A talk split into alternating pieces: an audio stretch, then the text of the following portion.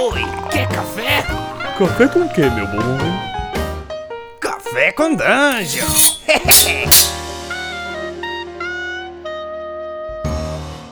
Bom dia, amigos do Regra da Casa. Estamos aqui para mais um Café com Dungeon. Na sua manhã com muito RPG. Meu nome é Rafael Balbi e hoje aqui eu estou bebendo um cafezinho com um pouquinho aqui de óleo de coco que fica muito gostoso. Dizem que os crossfiteiros, crossfiteiros tomam, então estou um pouquinho mais próximo de ser um crossfiteiro hoje. é, hoje eu estou sozinho novamente aqui e vou falar um pouco de experiências que eu tive de quando eu comecei a jogar RPG e de como isso pode ser de repente alguma dica ou de repente um insight para outros mestres que estão começando agora também e também gente que já sabe, mas que de repente pode tirar algum proveito dessas experiências aí. Afinal de contas, a gente nunca para de aprender, né? Bom, a primeira coisa é que, bom, não sei se vocês sabem, é, eu já falei isso em algum vídeo do, do Regra da Casa, em outros lugares, mas eu comecei a jogar RPG do jeito acidental, né? Eu, eu lembro muito bem, né, quando meu avô comprar uma revista importada para mim, ele costumava comprar de videogame, mas dessa vez ele comprou uma revista Dungeon para mim. Eu não sei, ele não sabia o que era aquilo. É, eu perguntei para ele, mas isso aqui não é de videogame, isso aqui é de outra coisa. Mas era muito interessante o que tinha ali. Né? Em vez de videogames e consoles, não sei o que, tudo em inglês, né? Era importado. Eu não sabia, mas eu gostava de, gostava de ficar admirando, entendendo que era aquele console novo e que tinha lá fora, né? Era muito legal. E no, naquele caso ali, aquele, aquela revista não tinha isso. Aquela revista tinha um, um, desenho de umas casas, uma planta interna de uma casa, de um castelo. Tinha umas coisas diferentes, tinha umas caras assim, uns personagens com algumas estatísticas. Eu não lia muito bem inglês, mas eu notei o que era aquilo. Aquilo como se fosse um RPG, só que você botava na mesa, você jogava com a mesa. Tinha desenho de dado, tinha aqueles dados estranhos. Eu falei, cara, eles usam dados maneiros aqui eu tinha que começar a fazer aquilo. Só que eu não sabia ler inglês e mais próximo que eu tinha aqui é, comigo eram aqueles livros jogos, não aqueles do do mais famosos, né, tipo Cidadela do Caos, não sei o que, isso eu só vim ter mais tarde. Na época eram livros bem simples. Você só tinha a opção A ou opção B que ele dizia e você ia pro, é, pulava para determinada página de acordo com a sua opção. Né? Bem clássico, quem não teve esse livro, esse livro aí? Não precisava nem jogar dado. Você eventualmente se dava mal, se dava bem. Se você se desse mal, você voltava pro do, do livro. Se desse bem, você ia jogando até se dar bem. Enfim, tinha livro com mais de um final tal, mas eram livros rápidos. É, era o mais próximo que eu tinha daquele, daquele negócio ali que eu vi que tinha na revista Dungeon. Então eu comecei a chamar meus amigos e botar eles para responderem. Então, vocês estão vendo, estão vendo uma porta entreaberta e com um osso, assim, um, um osso para fora da porta, como se lá dentro tivesse mais. E, do, e à sua direita você vê uma escadaria muito grande e lá de, lá de cima se ouve um uivo. O que, que vocês vão fazer? Vocês vão para o quarto, entrar no quarto com osso ou subir a escada, independente, é é? apesar do, do uivo. E aí os jogadores falaram: nem uma coisa nem outra, eu não vou subir a escada inteira, mas eu vou parar no meio do caminho para ver se tem ângulo, para ver o que, que, tem dentro daquele quarto. E cara, eu travei, né? Eu lembro que eu travei e falei: caramba, eles querem uma terceira opção. Mas quando eu decidi deixar que eles tivessem uma terceira opção, é, eu percebi uma coisa. Eu ia ter que entender melhor o que, que era aquele desafio que eu estava botando para eles ali. Né? É, não é uma história, não é uma coisa que já estava contada, era uma coisa a ser contada. Então o que eu precisava botar ali era ter, ter ideia do que, que tinha naquele quarto. Aí eu passei para a página lá que eles falavam, vi o que tinha aquele, naquele quarto e passei a jogar sem opções, ou seja, eu sempre perguntava o que, o que eles iam fazer e eles diziam o que eles iam fazer. Né? Às vezes coincidia com o que tinha ali no, no livro, às vezes não. Mas o que eu fiz é que eu, eu já tinha jogado várias vezes aquele livro, então eu percebi que eu já sabia o que, que tinha naquela, naquela mansão mal assombrada, eu já sabia o que, que eram os problemas ali. Né? Então eu falei para eles: bom, tudo bem, você parou no meio da escada e você conseguiu olhar lá dentro daquele quarto e você viu que tem vários ossos espalhados, vários corpos humanos é, pendurados e tal, e um, um sujeito com jaleco branco, como se fosse um médico, é, com estetoscópio e tudo, com cabelo desgrenhado mexendo nesses ossos e fazendo vários estudos de um jeito apressado. E aí, quando você sobe a escada, ela range, ele, ele olha para vocês e grita: O que vocês estão xeretando no meu quarto? Bom, isso aí já era que eu sabia mais ou menos o que ele estava fazendo naquele quarto. Eu sabia mais ou menos quem era aquele personagem. Eu sabia o que, que era toda essa casa mal assombrada. Então eu tinha uma lição ali que, eu, que a gente pode tirar disso hoje é: eu tinha ali o desafio na minha mão. Isso é uma coisa muito interessante. Quando você conhece bem o seu desafio, ou seja, o que, que você está propondo de desafio para os jogadores, é, e o que, que é, quem são as pessoas envolvidas e qual o problema, você consegue abrir mão de contar a história por eles. Você traz uma situação e não uma história. Ou seja, você traz uma coisa, uma história a ser contada com eles. E isso faz toda a diferença. Eu acho que talvez seja, um, seja uma das principais lições que eu tive quando, quando eu tava mexendo nessa coisa de pré-RPG, né? Proto, esse proto-RPG, ou sei lá se era RPG. Enfim. É, a gente pode associar claramente duas, duas formas de se mestrar, que a gente diz hoje em dia, que é o semestrar por. O semestrar sandbox, né? Ou semestrar por railroad, ou seja, semestrar por trilhos, né? Botar aventura nos trilhos. Quando você bota nos trilhos, é que você não dá muitas opções pro jogador.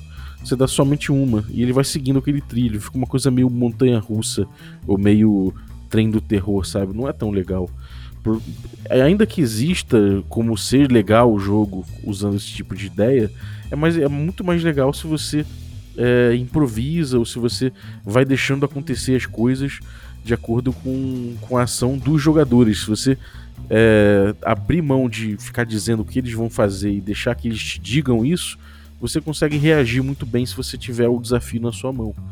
É... Uma coisa importante é que quando você tem conhecimento do desafio que você está trazendo, é, você tem repertório na sua mão. Você consegue, de, inclusive, inventar situações é, em cima do que os jogadores trazem para você, né, caoticamente. Então você consegue inventar e, que aquela invenção que você trouxe faz, faça todo sentido naquele mundo que vocês estão jogando. Então fica uma coisa divertida, uma coisa que até eles conseguem esperar que aconteça, sabe? É, dá para brincar com expectativas e tudo mais. Ou seja, pensa no desafio que você quer botar para os jogadores, que seja eles são crianças invadindo uma casa mal assombrada e o que, que é que aquela casa mal assombrada guarda para eles. É, e pensa também em desafio, no tipo de desafio que você está trazendo e em como isso pode fisgar eles, né? É... Como isso vai fisgar eles? Quando você realmente dá agência para eles, ou seja, você vai perguntando o que, que vocês vão fazer e vai reagindo a isso. Isso aí prende eles demais e isso eu diria que é o legal de você construir o seu desafio, que talvez seja o grande papel do mestre, como eu explorei aqui é, sozinho com o Carlinhos Malvadeza também em episódios recentes. É, uma outra coisa é que eu lembro que logo, de, logo depois eu acabei ganhando da minha mãe a caixa preta do D&D, né? Essa caixa preta do D&D é, que chegou aqui depois de alguns anos pela Grow é uma caixa muito maneira do D&D, muito legal. Ela vinha várias miniaturinhas de papel que você dobrava, botava em cima de um grande mapa que tinha assim, que era a Dungeon do Zanzer. Zanzirten, que era o mago daquele, daquele, daquele local ali, um mago louco, sei lá. Enfim, você tinha os personagens que começavam dentro de uma prisãozinha. Você tinha o carcereiro, que era o, que era o Alex, tinha dragão branco, tinha um monte de coisa ali, né? Tinha um monte de coisas visuais ali, handouts, e, enfim, o próprio livro com muita ilustração. É, os heróis, né? O que é um clérigo, como é que é a cara de um clérigo, como é que é a cara, a cara de um fighter o fighter sempre de armadura, é, a espada, o clérigo sempre com uma massa na mão, o mago sempre de pano e às vezes um staff, né, um cajado. Era sempre assim, isso era uma coisa muito legal e aquilo me encantou, aquela coisa toda. E, enfim, aquilo me trouxe repertório visual, me trouxe repertório do, de, de, o que, que, se parece com aquilo que eu gosto. Eu gosto do Rei Arthur, aquilo parece um pouco com o Rei Arthur. Eu gosto de Caverna do Dragão, então isso parece um pouco com Caverna do Dragão. No videogame tinha um monte de coisas que eu gostava de jogar que parecia aquilo também. Então, bom, enfim, eu botei os jogadores lá e falei: vocês vão ter que fugir da prisão dos Anzerten, ou seja, eles tinham que fugir daquela dungeon. Isso era uma coisa muito importante, cara. Desafio simples. Puxa, como aquilo me ajudou e eu não tinha ideia de que aquilo me ajudava. Se eu falar para os jogadores que eles que tinham um grande plot ali, uma grande, sei lá, uma coisa complicadíssima ali acontecendo, provavelmente eu ia me enrolar. Mas como eu botava eles falava só, vocês têm que fugir daqui, porque o dono desse lugar aqui não, não, quer, não quer o bem de vocês. Aqueles fugiam, queriam fugir com todas as forças. Então aquilo ali é, unia o grupo e já botava os grupos no caminho, né? Então, cara, é, quando você for começar, seu, isso aqui eu, eu acho que é a dica. Quando você for começar o seu. Botar o seu problema, o seu desafio para os jogadores, pensa pequeno, né? Pensa pequeno, pensa simples. Menos é mais nessa hora. Coloca um desafio simples e já coloca eles todos juntos dentro dessa treta. Você não precisa botar eles separados e ficar convencendo cada jogador a topar aquela, aquela, aquele desafio. Às vezes você já pode colocar eles no início do desafio, já entrando no desafio, já com o desafio aceito, afinal de contas eles estão ali para jogar uma aventura com você.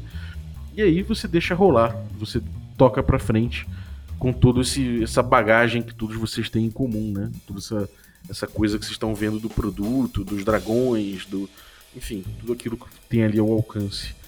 É, comece simples, eu acho que é a melhor dica em relação a isso. Outra coisa também é a normatividade, né? O que eu quero dizer com isso? Eu não sabia ler inglês, mas eu vi que tinha um monte de regra. Eu queria seguir aquelas regras, mas não sabia muito bem o que, que significava.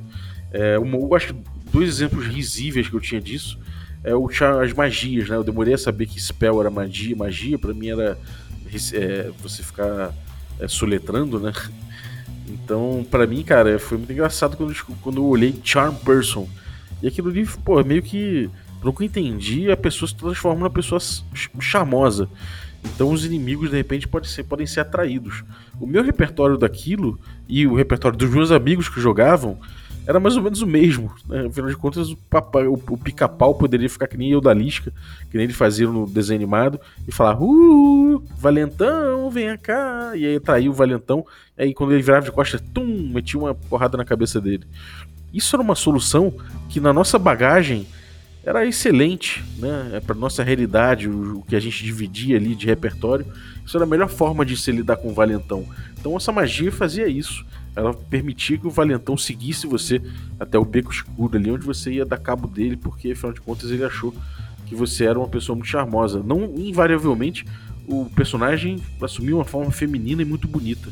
Né? Então era o imaginário daquela criançada ali, daqueles, daqueles moleques ali, é, fazendo o personagem virar uma personagem atraente. É, o, Magic Miss, o Magic Missile pra gente, inclusive, era um míssil de verdade, que nem o mago do Monty Python. Aí virava o cajado ali saiu um míssil.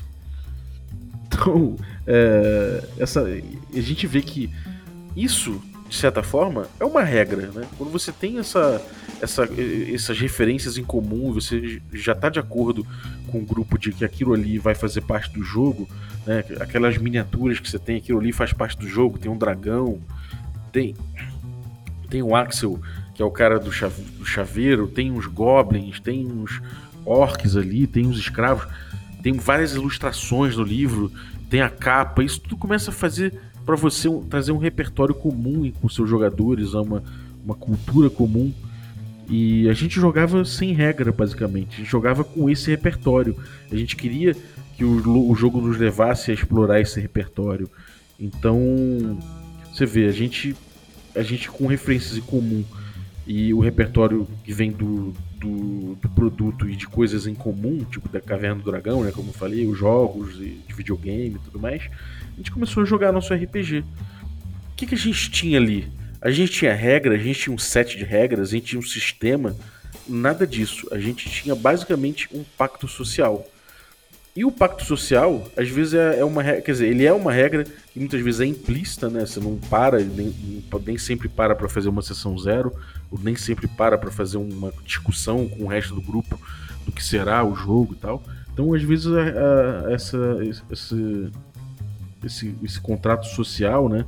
Ele é esse pacto social do grupo, ele é implícito, ele acontece naturalmente, principalmente num grupo que já se conhece, né? De amigos. Então você acaba levando o jogo na conversa entre mestres e jogadores, usando esses parâmetros, essas soluções que vocês têm em comum como verossimilhança, né? Ou seja, se é verossímil que aconteça isso, vocês conseguiram fazer. Se não, vocês não conseguiram. Se precisar testar, a gente joga às vezes um D20 e vê quem tira mais. Se o cara não for tão bom quanto eu, ele joga um D12 em vez de um D20. Sei lá, a gente viajava, a gente pensava nas regras conforme era necessário, a gente trazia isso pro jogo. Né? E isso é uma coisa que é muito D&D. Depois do tempo a gente veio descobrir que era como D&D inclusive era vendido no início, era um jogo que você vai criando regras conforme a necessidade. Isso é muito bonito. Isso é uma coisa muito interessante. A gente vê que necessariamente o sistema não é tão importante. Regra importa? Importa. Sistema importa? Importa. Mas a gente consegue jogar sem ele também. E se a gente tiver uma afinidade muito grande, isso pode ser trazer para o bem, isso pode trazer, trazer uma experiência muito leve, muito fácil, muito convidativa para o mestre iniciante e para jogadores iniciantes que não precisam se preocupar tanto com o sistema, né? É mais uma diversão naquela hora ali. É... Ou seja, isso é uma coisa que você acaba usando o sistema como parâmetro, né? Entenda o sistema, entenda o que aquele sistema que está trazendo ali, o que ele quer dizer. Não precisa você conhecer a fundo e saber todas as mecânicas que ele traz e todas as exceções, as regras. Começa a mestrar, cara mete a cara, mestra. Você pode errar, você vai errando, você vai entendendo melhor o sistema com o tempo, você vai trazendo mais regras para o seu jogo, ou não, ou você vai despindo de regras aquele seu jogo. E, enfim, você pode se divertir muito com isso. Porém, você pode descobrir também no futuro que você adora regras e que você gosta de jogar para segui-las, tirar o melhor proveito delas, e você pode ser viciado em jogos mais táticos, por exemplo, em que o barato é justamente a regra. Então, cara, vai ter vários, vão ter vários perfis, você vai descobrir, descobrir o seu barato, mas uma coisa é certa, você pode começar a jogar o RPG sem saber muito do que, que são essas regras ainda, né? Ou seja, o parâmetro e o pacto social às vezes já é comum. A gente chama esse RPG soltão, muito baseado no diálogo entre mestre e jogador, de freeform. E o D&D, ele tinha um espaço de freeform, principalmente esse D&D antigo da caixa preta, ele tinha um espaço de freeform muito grande. Saiba que mesmo na quinta edição, você consegue jogar bastante D&D com o espaço freeform que ele traz. Mas enfim, você pode trazer regras como, conforme você precisa você pode ir entendendo as regras, entendendo o, que, o papel das regras no RPG. Isso vai te fazer muito bem como RPGista fazer essa exploração. Não tenha medo se você for iniciante, vá em frente. É, e chame o grupo que você tem afinidade e que vai respeitar suas decisões também. Se você errar, você volta atrás também, não tem problema. E vocês tocam o jogo, vai ser divertido demais. Uma outra coisa também que eu queria trazer é, é o nível do desafio, né? A morte e a coisa também de você ter muita coisa na sua mão, como quando você é um mestre, principalmente se você está jogando um jogo que você não tem muitas regras ou não conhece muito bem as regras, como a gente botou lá em cima. Existe um lado ruim de você não ter regras dizendo quais são, quais são as suas atribuições como mestre. Nem todo sistema traz isso. O D&D, como eu falei, antigo não trazia muito. Então, na verdade, você como mestre tem muito poder na sua mão muito poder. E se você não está bem afinado com os jogadores, às vezes, isso pode ser um problema. Eu estava acostumado a jogar com meu primo e meu melhor amigo. A gente tinha o melhor repertório em comum, sabe? Todo mundo gostava de Monty Python, adorava pica-pau, todo mundo, enfim, gostava das mesmas coisas. Porém, eu fui jogar D&D, essa caixa preta, com um outro amigo meu e a irmã dele. Esse amigo meu jogava futebol comigo e a irmã dele, enfim, queria ver qual era desse jogo também que ela ficou interessada. Então a gente sentou para jogar. Todo mundo muito criança, todo mundo muito, muito, muito, moleque, e eu joguei o jogo esperando que eles trouxessem soluções que nem os meus outros amigos traziam. E eles não trouxeram aquelas soluções, eles trouxeram outras soluções. Ou de repente, sei lá, eu achei que não eram tão fortes porque não eram tão familiares para mim, né? Então, assim, como o sistema não me limitava e não tinha nada que me limitasse ali, né, o jogo, as regras, nem nada, era só a minha decisão que importava como mestre, eu acabava decidindo que as soluções que eles traziam não eram tão legais. E aquilo levava eles a terem problemas. E aí, conforme eles tinham problemas, às vezes começavam lutas, às vezes aparecia um dragão, às vezes aparecia vários inimigos e acabavam com eles e eles morreram ali uma vez cada um a gente começou a jogar, começar a jogar de novo, mas no meio do caminho desbaratou, a gente foi fazer outra coisa, foi jogar futebol, sei lá, enfim. É, provavelmente esses dois aí, esses irmãos, são daqueles que você, depois de velho, pergunta: E aí, cara, você já jogou RPG? Eles falam: Ah, quando eu era criança eu joguei uma vez, mas não gostei. Porque afinal de contas, cara, o que eu fiz ali? Eu trouxe muito rigor, eu fui muito rigoroso nas minhas decisões como mestre. Não tinha um sistema para me ajudar, não tinha um sistema para ser parâmetro para as minhas decisões. E eu tomei aquilo somente com o meu gosto. E às vezes ele não tá tão bem alinhado com o dos outros jogadores. Isso é uma, uma questão ruim. Principalmente quando isso leva à morte do, do personagem. Se isso leva à morte do personagem, isso gera o, o, último dos, o último dos sentimentos de impotência, né? Então, eles provavelmente não gostaram nada de, de ver isso acontecer, e com razão. Fui eu, foi a decisão dessa morte acabava estando na minha mão, porque afinal de contas é, eu não estava jogando com eles e dando oportunidade das decisões deles influenciarem no desafio, né? Pelo contrário, eu estava só esperando que eles dessem o desafio que eu queria. Isso é muito ruim. Não tenta ficar pautando o que, que vai resolver o desafio, né? Deixa que eles busquem soluções para os seus desafios, para o seu desafio e aproveite as boas soluções como julgar isso, né? Se você não tiver o sistema ali para te ajudar a julgar isso e arbitrar isso, de repente fazer um exercício de você pensar, por que não aceitar? Se você tiver um motivo de verossimilhança, um motivo claro dentro daquela ficção ali, daquela narrativa que vocês estão jogando, que leve você a pensar que, cara, isso aqui vai falhar, então diga sim, aproveite o que eles estão trazendo. Por outro lado, se tiver um motivo bem claro dentro do desafio, que leve eles, leve você a falar não, você não conseguiu fazer isso, então diga não e coloque as consequências. Agora, fica tudo mais fácil de, de, decidir se você tem repertório comum com seus jogadores, como eu falei, e tem um desafio bem, na, bem claro na sua mão e quem são os envolvidos no desafio e tudo mais. É, o único cuidado que você tem que tomar para o sim, né, ou seja, aproveitar, para você dizer sim para as ideias dos jogadores e aproveitar que eles estão trazendo, é de você não ser um mestre boboca, né? Aquele mestre que aceita tudo e que tudo que eles fazem, ele, o mestre diz sim. Isso é um problema também. Isso leva os jogadores a, em breve a ficarem é, sem estímulo, né? Eles não veem desafio nas coisas. Então mantenha o seu desafio, respeite o seu desafio. Né? Lembre-se disso também. É, acho que esse é um, é ponto importante, né? o nível do desafio é, que eu estava falando uma coisa que eu gostaria de botar é que você pode se abrir, né? É importante você sair um pouco do seu grupo normal. Conheça outros jogadores, conheça outros mestres, conheça novos valores, novas referências e novas, novos jeitos de jogar, né? Isso, vai te fazer muito bem. É, como eu falei, é muito bom quando você tem um grupo com que você consegue dividir as referências, consegue dividir tudo mas você cresce muito enquanto RPGista, né, enquanto mestre, se você começa a pegar grupos que você não tem tanta referência assim em comum, não tem tanta, tanta familiaridade, então você tem que recorrer às coisas do RPG mesmo para resolver a situação, ou seja, o sistema, a base do RPG, fundamentos do RPG e coisas assim, como a gente está debatendo aqui.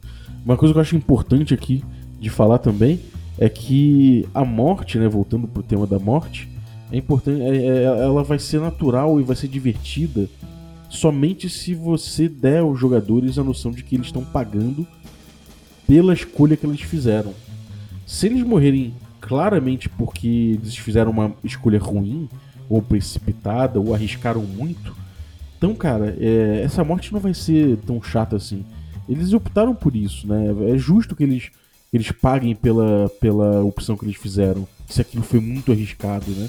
Porém, por outro lado, se você julgar mal, se você for muito rigoroso e um desafio que às vezes não é tão grande assim, às vezes um perigo pequeno, e você exagera e decreta a morte deles porque eles falharam naquilo, é, pode, pode te levar para maus caminhos. Então pensa bem, deixa os jogadores escolherem, deixa que a, a agência deles é, impacte no desafio, traga realmente mudanças para o mundo e que pô, certamente eles vão encarar, passar a encarar a morte de outra forma, né? A morte eventual dos personagens, porque aí você. Não vai ser você, através da sua decisão, que matou o personagem. Foi o personagem dela que morreu. Né? O personagem da, do jogador que morreu. É... Isso é um pouco de responsabilidade, né? É... Essa coisa de você poder dizer. eu, meu personagem morreu porque eu tomei determinadas atitudes arriscadas que levaram ele à morte. Isso é uma coisa que é importante do jogador ter esse sentimento, que é aí que mora a imersão, aí que mora o respeito pelo, pelo próprio personagem, aí que mora a ideia de que realmente é, você é responsável pelo aquilo, não o mestre. O mestre está ali só para arbitrar. Enfim, existem jogos que não que regulamentam isso, tipo Seven Sea. O mestre tem que pagar uma ficha lá para poder um recurso para poder matar um personagem do jogador. E aí já são outros 500, já é uma decisão por drama, enfim, até coisas discutíveis assim, se é legal ou não, mas tem outros sistemas, só para vocês, quem não sabe, é, ver que isso trata de outra forma esse tipo de assunto de, de morte, por exemplo. Mas, de forma geral, tenta não matar os personagens, deixa que eles morram por conta das decisões que eles tomaram. É, acho que é isso, acho que são alguns conselhos aqui que de forma geral a gente já viu, inclusive no, no Café com Dungeon, mas eu posso reunir eles aqui nessa, nessa coisa do. nessa coisa do. das experiências que eu tive, das primeiras experiências que eu tive com RPG e de como isso pode trazer uma luz aí para mestres iniciantes e alguns mestres já veteranos que de repente estão deslizando em algum ponto ou outro desses. É, só para recapitular aqui, primeiro construir um desafio, ter esse desafio bem, bem claro na sua mão para você poder improvisar de forma simples, né? É, ou seja, mantenha o seu, o seu desafio simples para facilitar isso tudo, facilitar você ter na mão uh, as reações e, e, poder, poder improvisar em cima disso com tranquilidade. É, Lembra-se também da normatividade, você não precisa conhecer todas as regras de cara. Na verdade, você pode começar a jogar já de cara com todo o repertório de imagens e, e miniaturas e referências em comum que você tem com aquele, com aquele produto ali, com aquele jogo. Né? Então, como eu falei no Dungeons and Dragons, você já vai, já sabe como é um guerreiro, já sabe mais ou menos que tipo de arma que ele usa, onde que ele é forte, que o mago é fraco, o mago é mais frágil, mas ele tem magias. E as magias você já leu quais são mais ou menos, apesar de não saber o que fazem. Mas você vai lá e descobre. Você, você vai jogando com a normatividade que não necessariamente a regra e o sistema. O sistema e a regra são a coisa mais forte né, da normatividade no jogo, mas existem milhões de outros fatores, até como as ilustrações internas, que podem trazer certa normatividade para o seu jogo, para as suas decisões como mestre. Então, conforme você for sentindo necessidade, você pode ir trazendo regras e mecânicas para o jogo. Inclusive o D&D nasceu dessa, meio que nasceu dessa forma, né? Então ele foi se incrementando dessa forma. É, você pode fazer isso na sua mesa também. Ou pode perceber mais facilmente que tipo de sistema que seu grupo está querendo, né? Mas é importante você ver que o RPG ele não precisa ser de cara essa coisa derivada de um sistema. Você pode começar a brincar de RPG antes, né, fazendo essas dinâmicas, fazendo esse tipo de exercício de freeform, para depois você ir botando e aplicando sistemas. É... Você, você não precisa saber tudo do espaço de regras do D&D ou de qualquer outro RPG para mestrar. É só você, na verdade, ter essa, é, todo esse repertório bem claro e colocado para o grupo ali no contrato social que tudo vai dar certo. É... E com o tempo você vai melhorando e trazendo mais regras, principalmente se você descobrir que o seu grupo tem um barato mais tático e um barato mais esmiuçado em relação a isso. Então você vai trazendo mais com o tempo, vai estudando e vai trazendo mais regras para todo mundo se divertir. É... Outra coisa que eu abordei também foi a questão da morte, né? Lembra do desafio, lembra que o desafio é, é importante você mostrar o desafio para o jogador bem, para ele poder decidir se ele vai é, encarar aquele desafio ou não, né? Tô falando nesse caso de problemas bem comuns, por exemplo, encarar uma armadilha para tentar pegar um tesouro. Deixa bem claro como é que essa armadilha, ou como é que aquela armadilha pode ah, ser acionada, se, se ou, ou, mostrar que aquele local ele é perigoso, que pode ter uma armadilha. Trabalha bem isso em cima para que o jogador possa se sentir na responsabilidade de decidir se ele quer encarar o perigo ou não. E se ele encarar o perigo e morrer, a responsabilidade é dele, e aí aquela morte foi cheia de significado e não vai ser tão é, tão broxante assim, né? Não vai ser tão cruel essa morte, porque ela foi simplesmente é, decisão do, do, jogador. Então ele tá pagando pelo que decidiu. Isso é normal, né? As pessoas brincam e, e ficam chateadas caso as coisas, as coisas não saiam como elas querem. É... A gente tem aí também essa coisa do da morte à toa. Não seja tão rígido, né? Quando, principalmente quando você está jogando um sistema de regras mais abertas, que, que não pauta tanto a sua, a sua atuação como mestre. É, se você está jogando um jogo mais aberto, tipo DD, é importante que você respeite a, as referências do, do, do, dos outros participantes, que você entenda mais ou menos o que eles estão propondo ali dentro daquela realidade, dentro daquela verossimilhança, e decida de acordo. Né? Lembra de ser justo na hora de decidir, é, mas também não seja bobão, abrindo mão da sua própria, da sua própria, do seu próprio desafio para poder que os, que os jogadores se sintam bem. Não é bem assim, eles vão se divertir caso você traga um ótimo desafio, mas vai ser mais divertido ainda se eles tiverem uma boa ideia para poder deixar o desafio, para poder superar o seu desafio. Então, acho que é isso de forma geral. É, isso me lembrou bastante agora as várias situações que eu vivi, né? É, eu tive, tive essa coisa da morte é, quando eu chamei esses dois amigos, né? O, o, meu amigo de futebol e a irmã dele. E, cara, eu lembro até hoje como é que eles se sentiram, assim, como é que eles falavam que eles estavam.